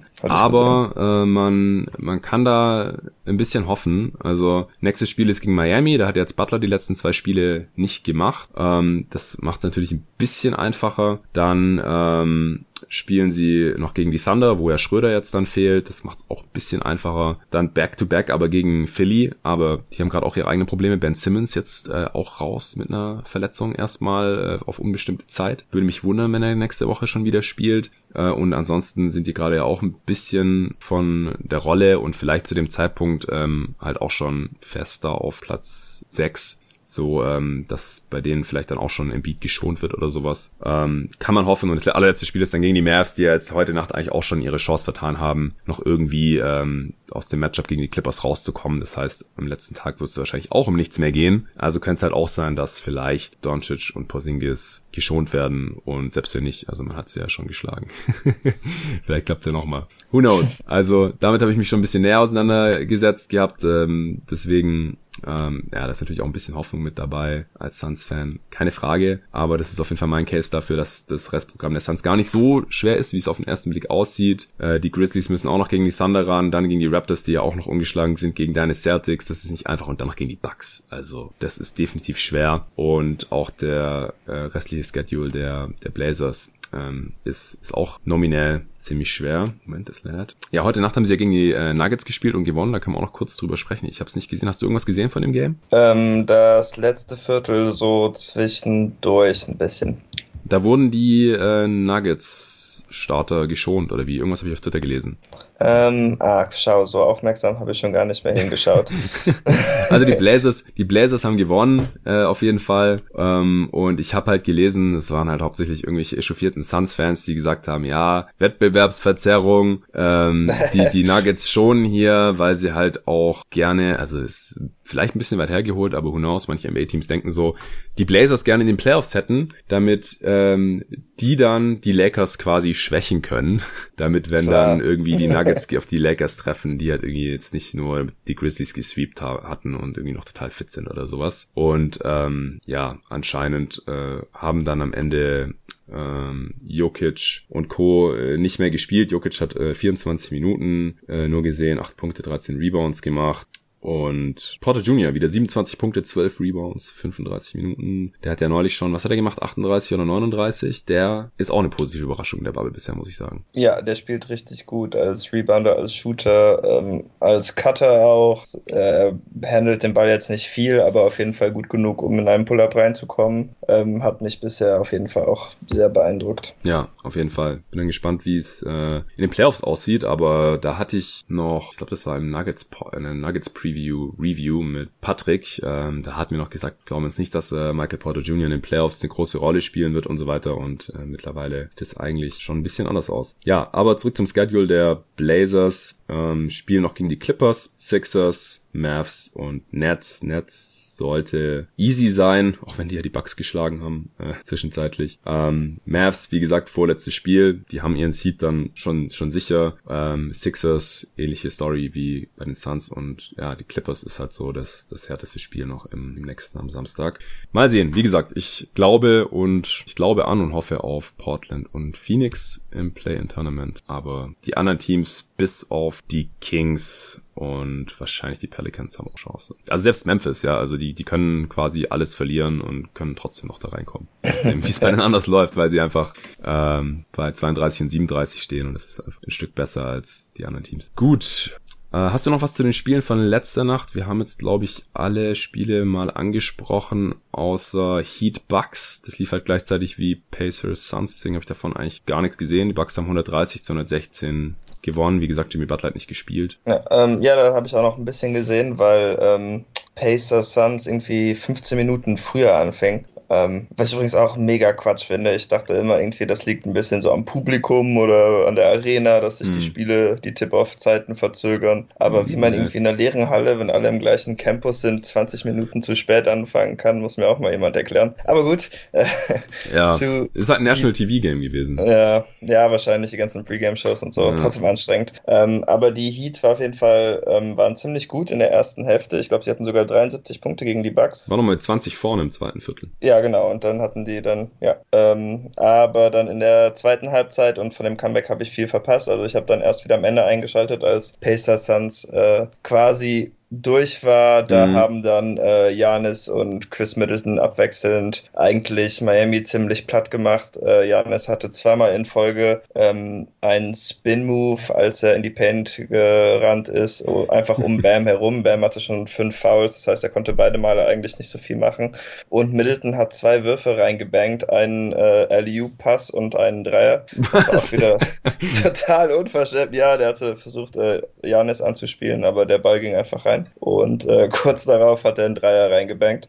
Ähm, wirklich absolute Katastrophe und dann war, glaube ich, äh, äh, Milwaukee so acht Punkte vor und ist dann auch noch schnell mehr oder weniger davon gerannt. Äh, da war es mhm. für Miami dann leider durch, obwohl die sich wirklich bis auf die letzten drei Minuten wirklich sehr gut geschlagen hatten. Ja, also was das Scoring angeht, ist es so ein bisschen verdreht, die erste und die zweite Halbzeit. Ich gerade die Heat, ja. wie du gesagt hast, in der ersten Halbzeit mit 73 Punkten und die Bucks mit 74 in der zweiten Halbzeit und haben äh, aber gleichzeitig nur 43 zugelassen. Also mit 31 Punkten die zweite Hälfte gewonnen. Das ist krass. Die Heat haben 21 Dreier getroffen, 21 von 46, das sind 46 Prozent. Das ist sehr krass und trotzdem verloren. Aber wie wir ja wissen, die Bucks lassen Dreier halt sehr gerne zu und vernageln dafür halt die Zone. Heat nur 22 Points in the Paint, ähm, auf 25 von 27 Freiwürfen. Die Bucks waren 11 mal mehr an der Linie. Janis mit 33 und 12 in 30 Minuten. Standard bei ihm quasi. Das Mittel auch 33, 6 und 8. Und auf Seiten der Heat Topscorer Duncan Robinson. 5 von 9 Dreier.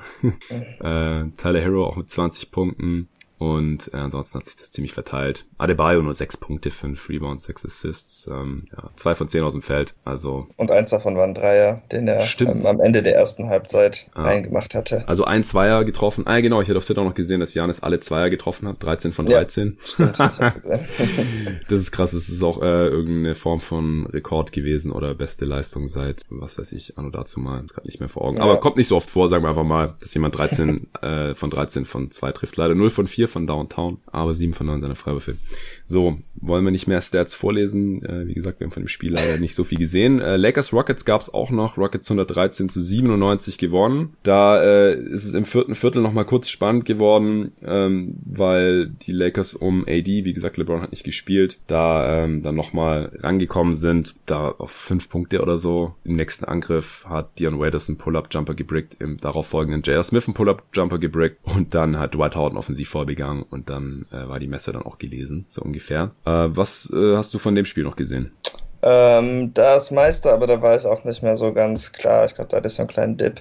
Ähm, Komisch, aber, morgens um, um fünf. ja, genau. Aber ähm, ja, es fiel einfach auf, dass die Lakers nicht viele Antworten für Harden hatten und ähm, jetzt, wo LeBron raus ist und ähm, Caruso und Rondo fehlen ja auch, merkt man halt auch einfach, dass sie überhaupt keinen adäquaten Ballhändler hatten. Ähm, Anthony Davis hatte nur acht Wurfversuche, natürlich auch noch ein paar Freiwurfversuche, aber ich denke, das ist auch der Tatsache verschuldet, dass es einfach schwer ist, ihm den Ball zu kriegen, auch wenn Houston ah. so viel kleiner ist. Und ähm, das hat man auch gemerkt, das sollte jetzt in den Playoffs nicht unbedingt ein Problem sein, was wohl problematisch ist für die Lakers, ähm, was jetzt auch schon die ganzen Bubble Games so ist, zumindest jetzt in den Seeding Games, dass sie einfach ihre Dreier nicht treffen. Sie haben die schlechteste Quote mit Abstand. Ja. Ähm, in diesem Spiel haben sie zwei getroffen von 19 und ich glaube, Houston hat wieder 40 Dreier oder so genommen. Und, ähm, nee, nee, nee. Houston hat 57 Dreier genommen. Ah, guck, noch.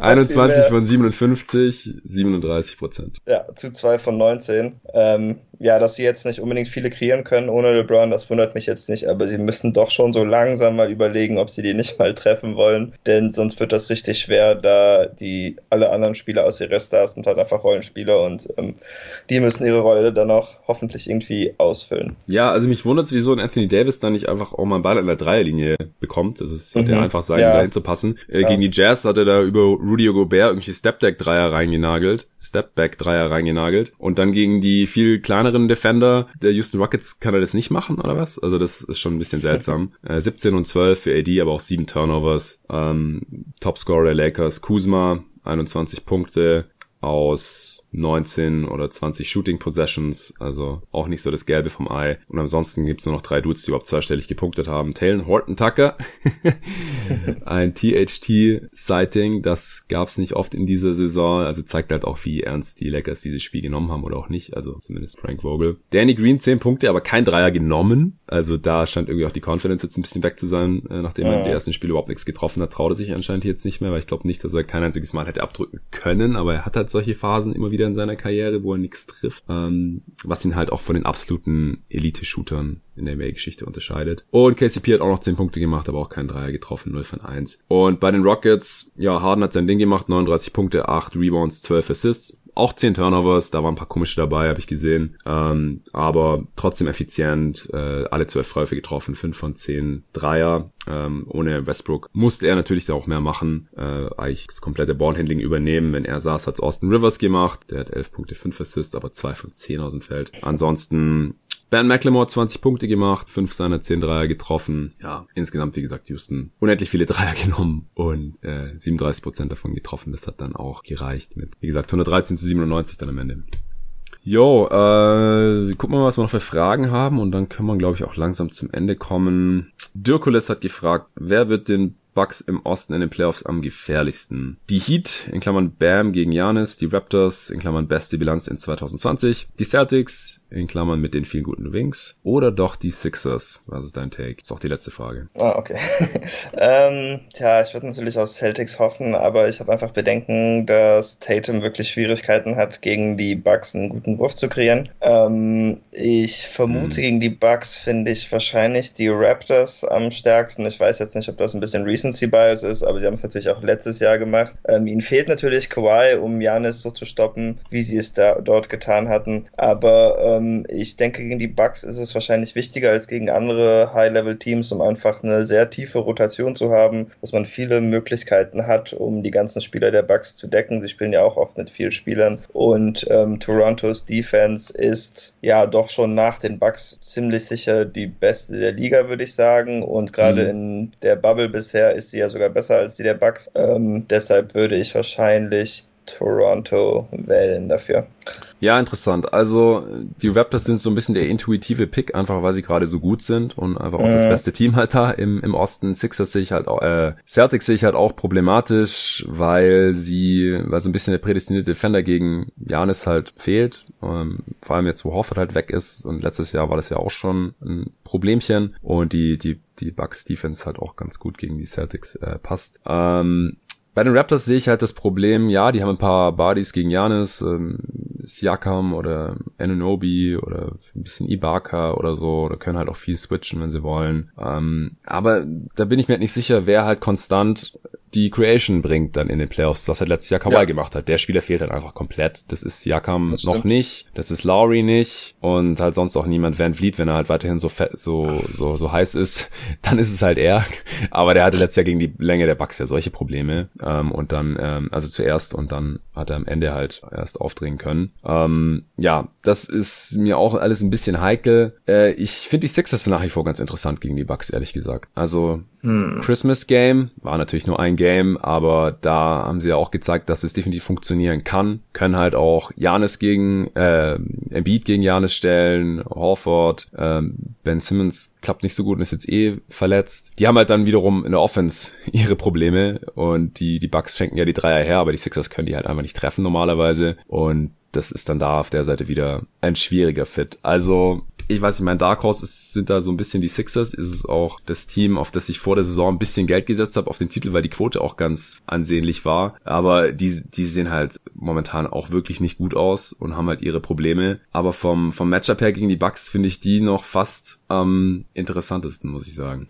Ja, ich habe halt offensiv mehr oder weniger die gleichen Fragen wie bei den Raptors, glaube ich, in dem Matchup. Ja. Und defensiv, ja, also ich kann mir vorstellen, dass Phillies Defense besser wäre, aber da es halt so selten passiert ist in diesem Jahr, weiß ich auch nicht, ja, warum ja, ja. also die Defense, die Defense sieht halt gerade auch echt nicht gut aus von, von den Sixers, mhm. eher, eher noch die Offense und dann müsste es halt irgendwie Embiid in den Playoffs richten, wenn er dann halt fit ist, weil letztes Jahr in den Playoffs, wenn Embiid gespielt hat, haben die Sixers ja auch alles zerstört und wenn er nicht ja. auf dem Feld war, sind sie total untergegangen, dann müssten sie halt äh, nur gucken, dass er dieses Mal ein bisschen mehr spielt. Ähm, ja, nee, also ich glaube auch nicht wirklich dran, ich glaube, die Bucks werden im Osten einfach mehr oder weniger durchmarschieren, ehrlich gesagt. Ähm, klar kann's mal, kann mal eine Serie schon über sechs Spiele gehen, aber wenn irgendwas über sieben Spiele geht, will mich das schon ziemlich wundern, weil es gibt dieses Jahr einfach nicht die Raptors von letztem Jahr, die so eine Defense haben und dann halt einen Spieler wie Kawhi die Kombination gibt's im Osten leider einfach nicht. Indiana hat da sowieso nichts zu melden ähm, und Brooklyn, Orlando gleich zweimal nicht. Miami haben wir jetzt noch nicht besprochen.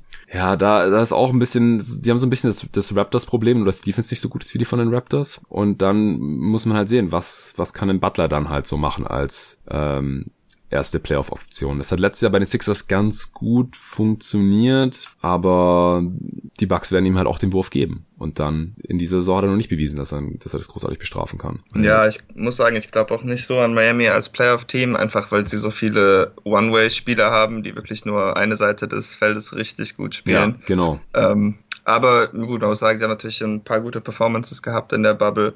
Aber so vom Konzept bin ich einfach nicht so ganz überzeugt. Und sie haben halt auch nicht diesen absoluten Star, dem ich dann trotzdem trauen würde. Ja, und wir haben es nicht genug gesehen von dem Spiel letzte Nacht, aber Bam gegen Janis scheint jetzt auch nicht irgendwie das Allheilmittel gewesen zu sein. Ähm, ich denke, dass ja. Miami schon in der ersten Runde, wenn im, 4-5-Matchup gegen Indiana zum Beispiel, die können schon in die zweite Runde kommen. Also die können in der ersten Runde ja, ja, schon erste einige Runde Teams schlagen. Mhm. Also die haben, glaube ich, eine Chance Chance gegen jedes Team, außer gegen die Bucks. Aber ja, die Frage war ja, wer kann den Bucks gefährlich werden? Und meine Antwort ist halt einfach niemand, ehrlich gesagt. also die, die Bucks sind halt auch, die wären ja letztes Jahr schon fast in die Finals gekommen, wenn es da nicht äh, mehr oder weniger mit dem Teufel zugegangen wäre gegen die Raptors. Und der Teufel hieß halt Kawhi Leonard. Und die Bucks sind dieses Jahr einfach noch besser als letztes Jahr. Und Janis ist auch besser als letztes Jahr. Sie sind für mich nicht der absolute Titelfavorit, muss ich sagen. Das sind für mich dann noch doch noch die beiden Teams aus LA. Ähm, und das ist halt auch noch eine Frage, die wir noch kurz besprechen sollten, finde ich. Aber also das da muss mir halt Janis erstmal noch zeigen, dass er dann wirklich auch in, in einem Finals-Setting als erste Option funktionieren kann im Halbfeld. Das war halt letzte Saison noch nicht der Fall in den letzten Playoffs. Das müsste er jetzt dann halt beweisen, auch wenn es dann wieder gegen Kawhi geht und oder Paul George oder wenn es gegen die Lakers geht, halt da muss sich dann wahrscheinlich mit LeBron und AD abgeben. Das will ich halt gerne noch sehen. Vorher sind die Bucks für mich nicht der absolute Titelfavorit, auch wenn sie halt das sicherste Team sind, was ähm, einen Finals Run angeht. Also aus LA kann halt natürlich nur ein Team in die Finals kommen und allein deswegen ist die Chance halt schon kleiner bei denen und der Westen ist halt immer noch eine Spur härter als der Osten natürlich. Wer ähm, ist denn für dich der Titelfavorit gerade? Ich glaube die Clippers. Ich denke einfach, dass Kawhi, wenn nicht der beste, der zweitbeste Spieler ist, zumindest was Playoffs angeht, von ähm, den drei Teams jetzt. LeBron hätte ich dann auch an eins oder zwei. Janis muss es mir wie dir, denke ich, erstmal ein bisschen zeigen. Mhm. Und dann, ja, wenn ich mir den Kader der Clippers anschaue, dann ist das einfach viel besser als das, was die Lakers zu bieten haben.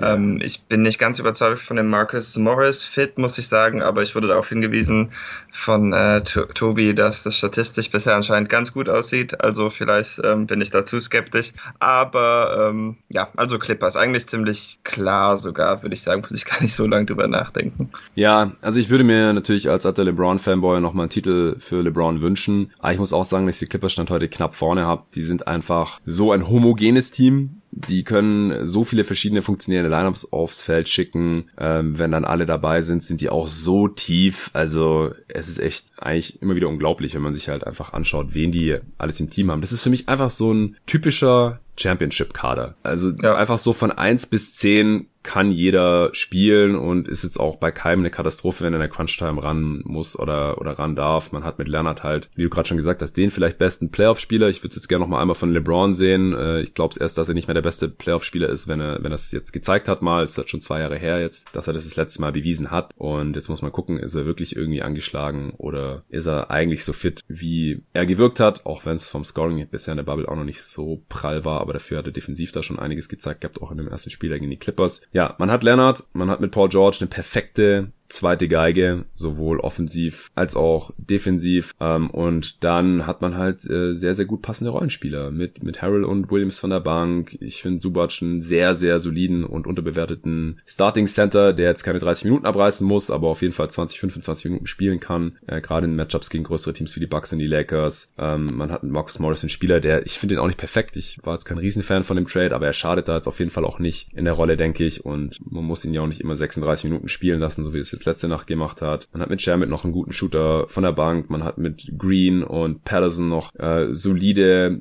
moderne Bigs von der Bank, die auch einen Dreier treffen können und ganz gut verteidigen können. Mit Reggie Jackson hat man noch für einen ja, dritten Point Guard wahrscheinlich schon sehr, sehr viel Qualität damit drin. McGruder kann man mal reinschmeißen. Mit Beverly hat man einen guten 3D-Spieler als Guard. Mit Noah einen alten Haudegen noch als Backup-Center, von dem ich mir jetzt nicht viel Leistung erwarte, aber ja, ist wahrscheinlich einer der besseren zwölften Männer der Liga. So. Also für mich sind es auch die Clippers nach wie vor, da, da hat jetzt die Bubble auch nichts dran geändert. Danach kommen gleich die Lakers, muss ich schon sagen. Wie gesagt, LeBron, ich, ich glaube nach wie vor an ihn in den Playoffs dann und mit AD hat er bisher einfach den am besten passenden Co-Star an seiner Seite und die zwei irgendwie in den Griff zu bekommen, das ist schon für jedes Team eine Riesenaufgabe. Der Supporting Cast passt zwar nicht perfekt, ist auch nicht ganz so tief, aber er passt schon ziemlich gut. Die Defense ist sehr stark und offensiv klickt es daher auf jeden Fall Fall auch oft genug. Von daher, ja, ich würde, meine Reihenfolge wäre jetzt auch Clippers, Lakers, Bucks und dann ganz lange nichts, glaube ich. ja. okay, hast du jetzt noch irgendwas? Nö, ich glaube nicht. Das war jetzt lang genug. Ist ja auch ja. schon 8 Uhr jetzt. Ich denke auch, ich denke auch. Ich, äh, wir machen jetzt hier Schluss.